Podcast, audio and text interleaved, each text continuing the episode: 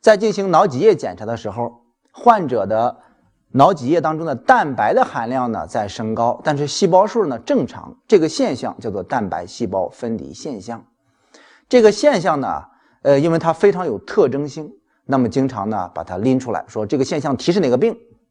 提示的就是急性炎症性脱髓鞘性多发性神经病，又叫做吉兰巴雷综合征。这个一定要画上一个星号啊，这个太重要了。那么它为什么蛋白会升高呢？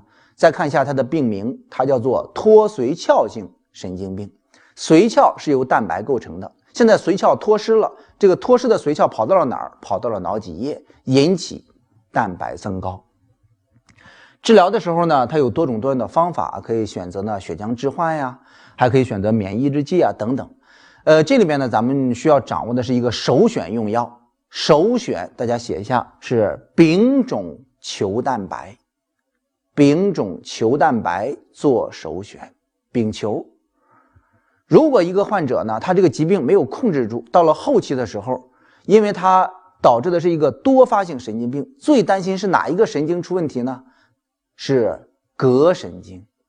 膈神经支配的是呼吸机，当他的膈神经如果受累了，那么他的呼吸衰竭可能就出现了，就可能危及生命了。呃，你说胳膊腿瘫痪者，可能这个患者的生命呢没有受到太多的累积，但是他是多发性神经病，累积到膈神经了，这就麻烦了。如果一旦累积到膈神经，这时候靠药物如果恢复不过来，赶紧上呼吸机辅助呼吸。我们接下来呢说一下后面的脊髓病变。呃，脊髓病变呢内容主要包括两个方面，一个是脊髓压迫症，一个呢是急性脊髓炎。这个脊髓压迫症就是脊髓受压，原因呢，呃，其实大的方面有两个。一个是脊髓内部它长了一些东西啊，导致脊髓受压，也有可能呢是外面来了一个东西呢，导致脊髓受压，也就是分为髓内压迫、髓外压迫。急性脊髓炎，这个咱们后边呢，呃，大家听课的时候要重点掌握的是急性脊髓炎的那一个重要的临床的提示。基本上在咱们的所有考试当中，只有一个点能够提示出来是急性脊髓炎。而且呢是非常特异性的一个东西。那咱们呢具体来看一下这里面的内容。先来看脊髓压迫症啊，大家呢看一下后面这个图，脊髓是在椎管内，脊髓在椎管内，椎管是个骨性的结构。那么如果脊髓有水肿，或者脊髓外面呢有一些肿瘤压迫这个脊髓，都叫做脊髓压迫症。在这个章节就是说呢，脊髓受到了压迫。导致了脊髓本身的传导功能出现了障碍，出现一些感觉的运动的异常。但是从原因上分类呢，包括两个，就是髓内压迫、髓外压迫。脊髓内部如果长了肿瘤了，有一些脊髓的水肿了，那么外头呢，它是什么？是这个椎管，它又又出不去，那它自己呢体积变大，那它自己压自己，那属于是一种压迫。第二种是外边有一个肿瘤。然后把这个脊髓给压迫了，也属于是一种压迫，叫做髓外压迫。那么怎么来鉴别它这种压迫属于是髓内还是髓外呢？既是难点，也是每年必考的知识点。咱们大家呢一块来看一下，有这么一句话，大家先把这句话呢标出来：感觉障碍有阶段，脊髓病变它是分阶段的，因为脊髓脊髓的这个结构它的本身就是分阶段的。有颈段的脊髓、胸段脊髓、腰段脊髓，它是分阶段的。那么在病变的时候呢，它的感觉障碍也是有阶段的。那咱们呢看一下后边这句话：髓外下向上，髓内往下延。这个说的是髓外肿瘤的压迫呢，它引起的这个感觉的问题是从下向上发展，而髓内的一些病变，它引起的问题呢，感觉的障碍是从上往下。进行延伸的，有这么一句话，那么这一点就作为了解题的关键。咱们呢，先把这句话解释清楚。这个章节就是把这句话搞清楚了，呃，题目呢咱们就能做对。而且题目一旦出现，往往是以小病例的形式出现，那么至少呢是三分或者是四分。比如说呢，大家看一下这道题：一个成年男性三个月来双下肢无力、双下肢麻木，逐渐发展到腰部。大家注意了，他的双下肢麻木、双下肢的这种障碍，它是由上向下发展还是由下向上发展呢？双下肢麻木，逐渐发展到腰部。先是脚麻，往上走，往上走，逐渐发展到腰部，引起腰部的问题。那么它是一个从下向上的发展。那我就问你了，你觉得它是髓内的一个压迫还是髓外压迫呢？咱们回过来看一下这句话：髓外下向上。那么这时候咱们反过来推，它是下肢的无力逐渐向上发展，它是一个由下向上的发展。这时候反映的病因。就应该是髓外的脊髓外面的肿瘤的压迫。大家先把这句话呢，先做一个感性的记忆。所以说，问到下面这道题目的时候，说可能的诊断呢，让咱们去选一个，说到底选髓内还是髓外啊？你看一下这儿，那么应该选的是一个髓外病变。髓外病变这儿呢，一个是 B，一个是 C 选项。B 呢叫做左侧的 T 八，这个 T 八呢就是胸八；C 呢是右侧的胸八附近的脊髓的髓外病变。反正不选 B 就选 C，它是一个髓外病变。那到底是左还是右呢？好，回到这个题目里面。这时候呢，咱们还得接着往下看。患者有这些后背的疼痛，然后查体发现左半侧胸八下呢有痛闻觉的消失，右下肢呢肌力的下降，见说了一大堆。那么我们这时候判断他的这个病变的部位到底在左还是右的时候，有些东西呢是没有太多必要去看的。我们这时候掌握上一点，判断病变部位看的是哪一侧？大家记住，看的是深感觉障碍这一侧。大家把这个右下肢呢，阻止振动觉、位置觉消失标出来。位置觉、振动觉属于是深感觉，像咱们所说的痛温觉呀，拿这个针扎一扎呀，哎，这一掐或者一扎疼，那这属于痛温觉。痛温觉属于是浅感觉。所以说，在这个时候，如果是判断它到底是哪一侧病变的时候，哪个更可靠呢？大家记住，深感觉障碍这一侧，振动觉、位置觉，这个呢是它的病变侧。也就是说，这个患者是右侧的振动觉、位置觉消失，那它的病变就应该在右侧，那它就应该是一个右侧的脊髓外面的来源的一个压迫。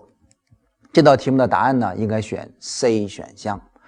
右侧胸八附近脊髓髓外的病变，再回顾一下这道题，为什么说它是髓外病变来着？因为它有一个双下肢麻木逐渐发展到腰部，双下肢麻木逐渐发展到腰部，这是那句话髓外下向上。第二个呢，为什么是左侧还是右侧？这个怎么判断来着？看的是深感觉障碍这一侧。深感觉呢，就是这些振动觉、位置觉的问题。呃，它这个是在右侧，那就应该是右侧的胸八节段脊髓外的一个压迫。那么题目有可能给你换一下别的阶段，左侧、右侧呢？大家记住，重点看的是深感觉障碍这一侧。那么这道题目要选这个 C 选项了。看第二题，第一题做对了，第二题呢问题就不大。病变脊髓处核磁表现为应该是什么？咱们先考虑是一个髓外的一个肿瘤了，这时候呢，那就会发现一个脊髓外面的高信号，这个答案选 D 选项。异常信号，那应该是脊髓外面的，这个答案选 D 选项。第三题，该脊髓损害是什么？呃，这个是一个髓外肿瘤的压迫，大家呢把这个内容呢在这儿补充一下。我们前面选的那个答案呢是一个脊髓髓外的。脊髓外面的一个肿瘤，一个压迫。那么脊髓外面的这个肿瘤呢，由外向内逐渐压迫，逐渐压迫。一个比较特殊的形式，就是正好被压住了一半。这个题目考的就是脊髓正好被压住一半的现象。一边是左边前感觉障碍，一边呢是右边的深感觉障碍。那么它这这时候有个交叉性的感觉障碍，这种现象非常特殊，比较少见。所以说呢，典型那就把它经常拿出来进行考核。这个现象叫什么？答案选 A 选项，把这个名词呢记一下。如果是考试考到的话，你选的一定是这个答案：脊髓半切综合征。正好从外边压往里边走走，正好压住了一半这个现象很特殊，脊髓半切综合征。我们接下来看一下后面的急性脊髓炎，这是脊髓内部呢，呃，因为一些病原体的感染，导致一些免疫功能的异常，引起脊髓的一些水肿肿大了，啊，导致传导功能障碍，这个叫做急性脊髓炎，它的本质也是水肿。那就问大家了，面神经炎、面神经炎的时候选哪个用药消除这个面神经水肿来着？糖皮质激素。脊髓炎，脊髓在椎管内。那现在它也是有了水肿，然后也出不去，在椎管内固定住了。那么哪一个能够消除它的水肿啊？也是首选糖皮质激素。面神经炎、脊髓炎都是首选糖皮质激素。那么再回到这个疾病本身，急性脊髓炎的临床表现，刚才说了，有一点必须得掌握，而且它经常作为一个特异性的提示点：脊髓病变的时候，它有一个二变障碍。咱们说呢？这个中枢的问题，说大脑里头呢有很多的中枢，包括说话的语言中枢啊、书写中枢啊，呃，这些呢都在大脑这儿。那么脊髓这儿有一个中枢，叫做什么中枢呢？脊髓里头也有一个管事儿的东西，就是排尿排便中枢。当急性脊髓炎的时候，那么它累积的这个范围呢，这个比较大，经常会出现一些尿便潴留现象。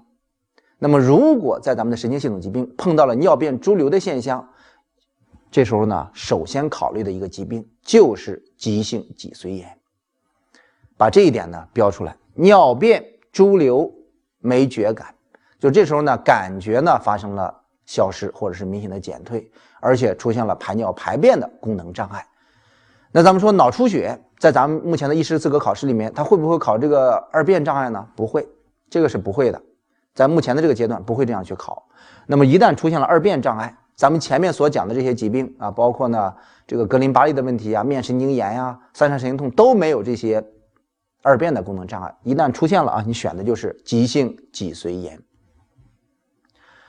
呃，急性脊髓炎呢有一个并发症，这个非常严重，叫做急性上升性脊髓炎。脊髓病变是分阶段的。有的急性脊髓炎呢，它先是从这个比较低的阶段开始的，从低的阶段比较开开始的话呢，它相对来说就病情就轻一些。但是如果这个病变往上走，往上走，往上走，一直上升上升上升到了脑干，也有这种可能，那可能就危及生命，很快呢就会出现一些死亡的事件。所以说这个疾病就怕上升，就怕它的脊髓炎症的平面逐渐上升。那么这个并发症呢，就会经常考了。说这个疾病最严重的并发症，让你去选，你选的是急性上升性脊髓炎。如果它没有上升，经过糖皮质激素的治疗，它的水肿然后逐渐消退了，抑制了它的免疫反应，呃，疾病呢会越来越好。这是咱们所说的急性脊髓炎啊，本质呢，呃，病因呢也不是特别的清楚啊，和脱髓鞘有关，但是这个呢不是重点，这个简单看一下就可以了。首选糖皮质激素。那咱们以这种典型小病例的形式呢，啊，做一下这个问题的一个回顾。急性脊髓炎常见于青壮年患者，比如说这个患者，一个男性，二十五岁，双下肢乏力，伴有尿潴留十天，那这是个急性病变。当我们看到了尿潴留，这时候呢就不用去犹豫了，我们要选的答案就只有那一个，就是急性脊髓炎。这个答案选 A 选项。